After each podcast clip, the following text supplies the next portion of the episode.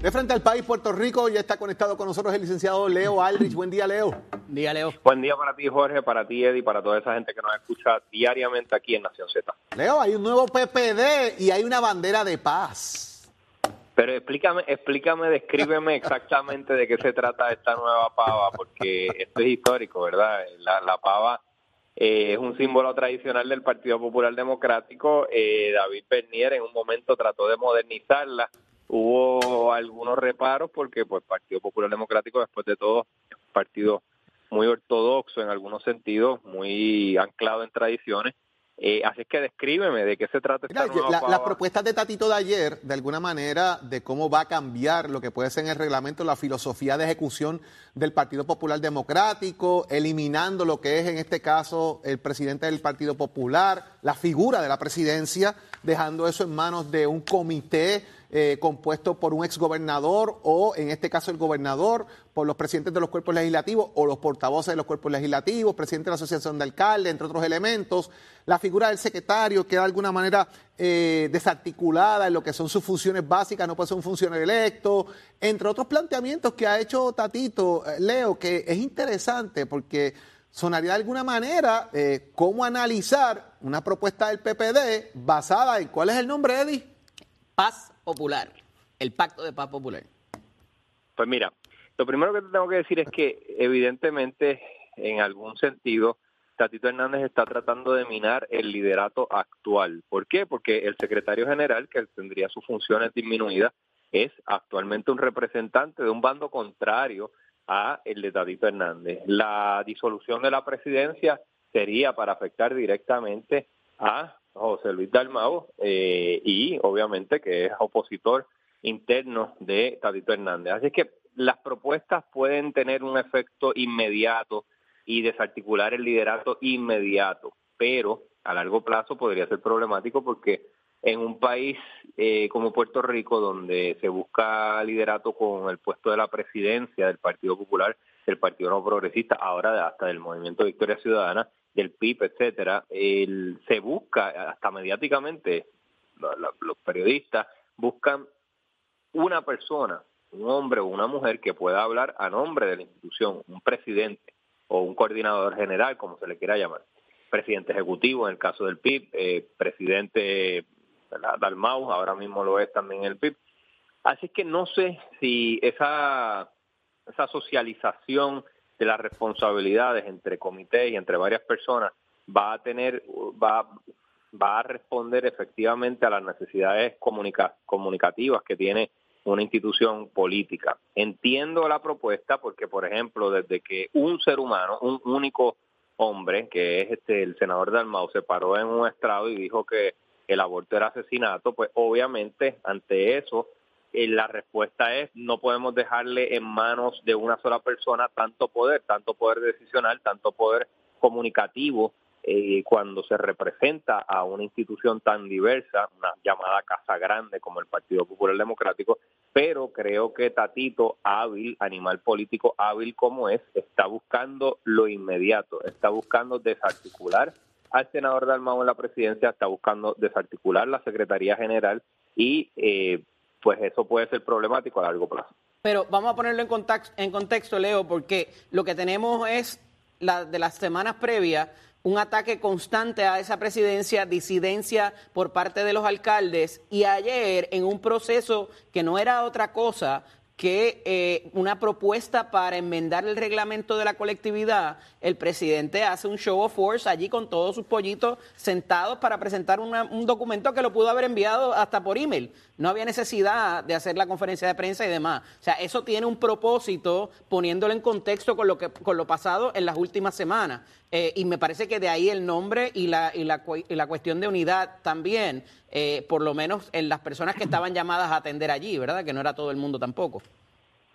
Claro que tenía que hacerlo mediante conferencia de prensa, claro que tenía que hacerlo presencialmente, claro que no podía enviarlo como una mera carta, porque exactamente como tú dijiste, era un show of force, era precisamente ese el propósito principal, mostrar que aquí Tatito Hernández es una fuerza con la que se tiene que lidiar para cualquier asunto que tenga que ver con el Partido Popular Democrático. Ya ese estilo lo vimos anteriormente el año pasado a nivel gubernamental, cuando él dijo, se plantó y dijo, para cualquier asunto que quiera hacer el Ejecutivo Fortaleza, van a tener que contar con Tatito Hernández. Si no, miren, aquí estoy. Les Pero apacigua esa disidencia, Leo. Es la pregunta, quizás. Eh, no, mira, la disidencia del Partido Popular Democrático no se va a aplacar, es, es sexy. O sea, siempre en el Partido Popular Democrático lo bonito, lo, lo, lo, lo, entretenido es eh, la disidencia interna. ¿Por qué? Porque, de nuevo, lo sabemos todos, ahí coexisten, cohabitan eh, estadistas livianos como Roberto Prats, por ejemplo, con eh, independentistas eh, libre social, independentistas que son de la libre asociación, como por ejemplo eh, diferentes personas, este Luis Raúl Matos, por ejemplo. Eh, perdón, Luis Raúl Matos no, este Luis Raúl Torres. Luis Raúl Torres. Luis Vega, Luis Raúl, Aníbal, etcétera. Eh, toda esa cepa libre asociacionista o, soberanista, si se quiere soberanista, si se quiere, coexisten y cohabitan con personas que creen en la estadidad, sin decirlo en tantas palabras. Y lo mismo con el tema del aborto, hay personas muy liberales en ese asunto, digamos Eduardo Batia, que está ¿verdad? en el movimiento liberal demócrata tipo ACLU, y hay personas muy conservadoras como el senador Dalmau. Así que si la idea es tener un instrumento político donde puedan coexistir todas estas personas, pues ahí está el problema. O sea, es el beneficio, es la gran virtud del Partido Popular, pero también es el gran reto. Y me parece que por ahí va la cosa en el sentido de pedir que sea no una sola presidencia, sino un comité, etcétera, etcétera, pero no nos llamemos engaño. Eso tiene un propósito también inmediato por parte de Tatito Hernández, que es disolver el ordenamiento actual, disolver que Dalmau sea el presidente, disolver que el secretario general sea un representante que esté en su delegación y en ese sentido, pues sí, puede ser que haya un análisis a largo plazo, pero también es inmediato. Leo, rapidito, consecuencias legales que pueden darse en lo que está ocurriendo en el caso de Bahía de Jobo con este tema de investigaciones, con este tema de quién cumple y no cumple con los requisitos, con violaciones ambientales, con violaciones eh, al ordenamiento establecido de permisos. Pues mira, los llamados delitos ambientales, que son un poco más sofisticados y complicados, quizás no, no lleguen a mucho, pero si hay falsedad ideológica, si, es decir, si se falsificaron permisos, si se hizo representaciones de que yo era alguien que no soy, todo eso son delitos del día a día que se pueden procesar más fácilmente. Así que hay que ver con, por dónde el Departamento de Justicia eh, analiza el asunto, por dónde se concentra, porque no hay que llegar a buscar estos delitos ambientales complicados, difíciles de probar, sino que aquí, si se falsificaron permisos, hay una vía mucho más directa. Vamos a ver qué pasa en todo esto, licenciado Aldrich. Agradecido como siempre de su tiempo. Que tenga usted un excelente día. Un abrazo, Leo. Igual usted. Un abrazo para ambos. Eddie López, la crudita, señoras y señores, la crudita se aprobó en la Cámara de Representantes con unas enmiendas. Esto se originó en el Senado, se llevó a la Cámara, se aprobó en la Cámara con una serie de enmiendas que bien te había dicho a ti, Eddie, el representante Jesús Santa, de que eso iba a tener unas enmiendas y se iba a aprobar. Lo dijo aquí en Nación Z va de regreso al Senado y está con nosotros para hablar de este tema precisamente el presidente de la Comisión de Hacienda del Senado, el senador Juan Zaragoza. Senador, buenos días. Buenos días, senador. No, no le escucho al, senador Zaragoza, no sé si tiene problemas de conexión, se, cayó. la llamada del senador Zaragoza.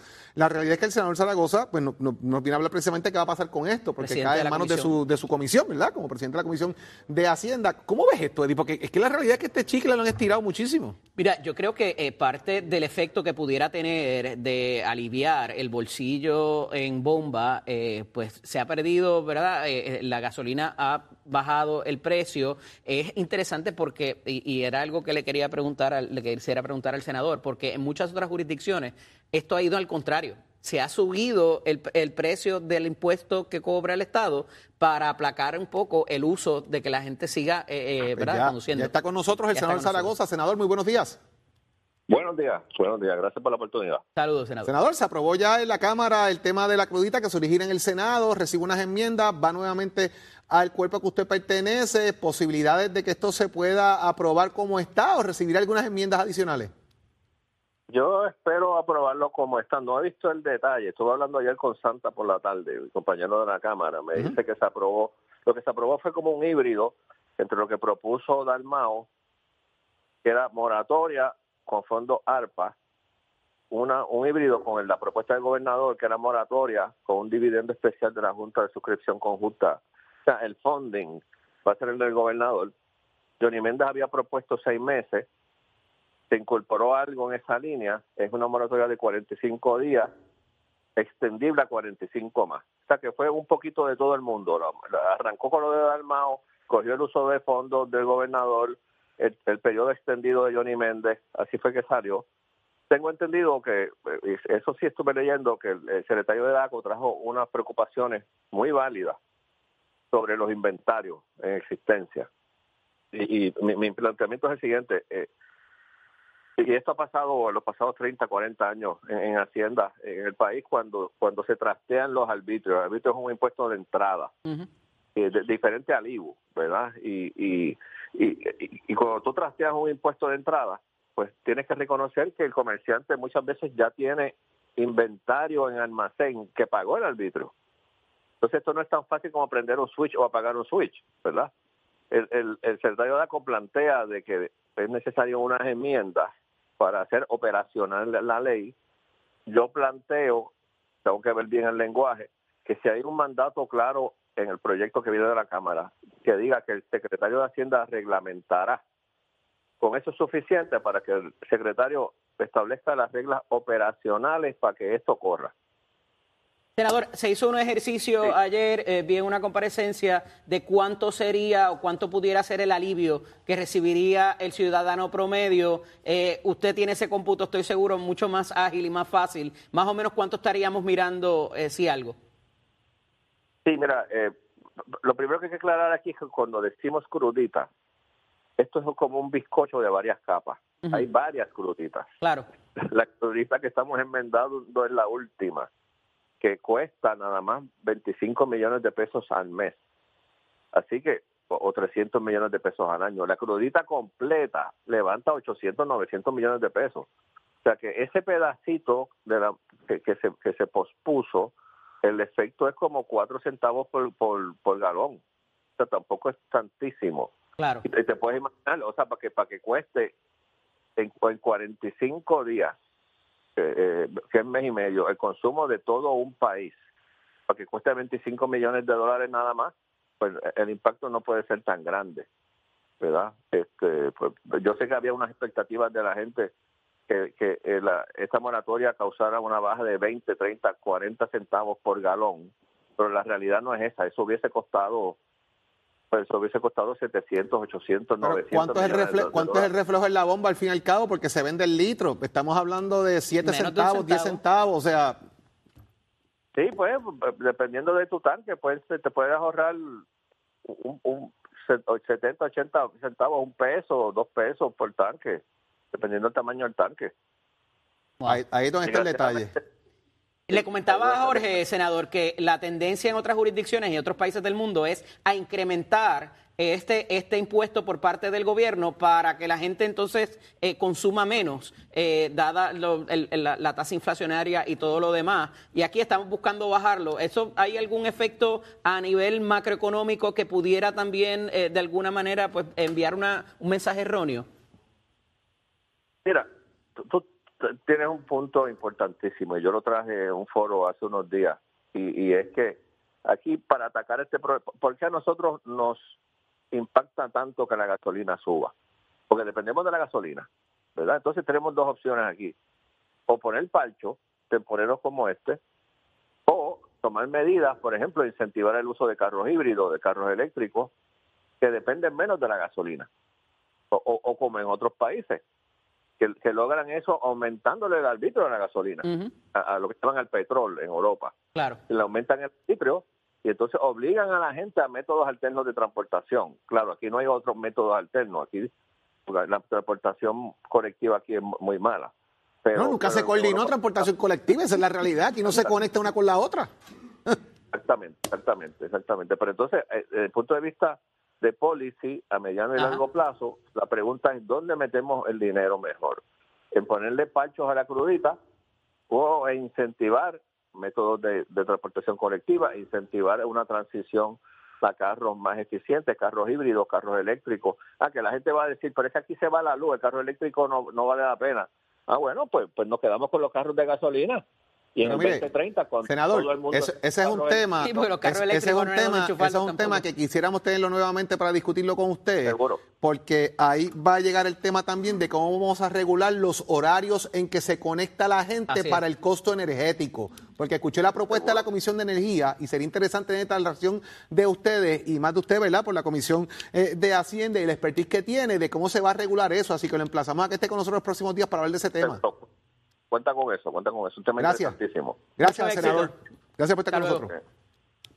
Mis amigos, ha llegado el momento de hablar también de temas hipotecarios y para eso vamos a discutirlo precisamente con la gente de RF Mortgage que están de celebración durante todo este año y para ello está conmigo Dalma Acevedo. Dalma, muy buenos días. Buenos días, Jorge, y buenos días al público que nos sintoniza en la mañana de hoy. Dalma, continúa el tema de los bonos para compra de vivienda, porque los intereses están por ahí, mire, subiendo, estabilizándose, buscando, ¿verdad? Pero hay un dinero todavía disponible, hay unas ayudas disponibles para vivienda para que usted pueda tener esa oportunidad. Cuéntanos cómo va eso.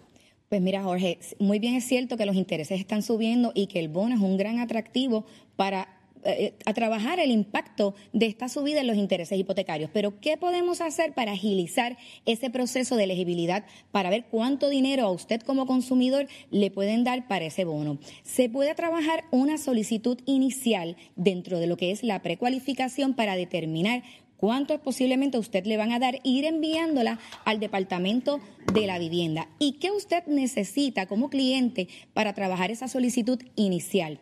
Pues obviamente tenemos que tener su información de ingreso, los últimos tres talonarios consecutivos, las planillas de los últimos dos años completas, las formas W2 o 480 si usted trabaja por servicios profesionales, debe tener certificado de nacimiento que esté muy legible tanto de usted y de sus componentes familiares, todo un requisito, y las tarjetas de seguro social de igual manera.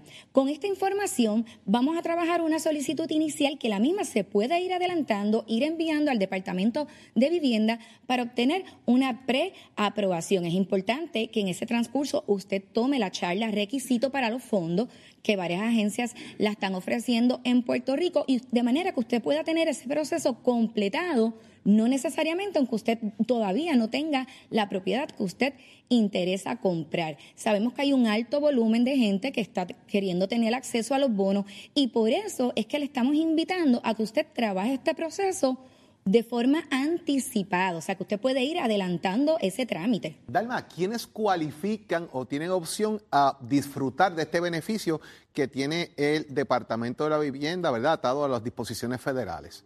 Siempre dejándonos llevar por la tabla de componente familiar y máximo de ingreso cualquier persona. Las personas primeros respondedores, bomberos, policías, médicos que siempre hemos hablado, pueden obtener hasta 55 mil o cualquier individuo, individuo debo decir hasta 45 mil. Pero es muy importante, Jorge, no es que necesariamente son los 45 mil dólares completos o los 55 mil. Vivienda nos da unas guías que nosotros tenemos que cumplir y en base a esas guías puede ser que usted le den 40, 35, de igual manera quizás solamente le dan para los gastos, pero es un dinero con el que usted consumidor quizás no contaba y es de gran ayuda.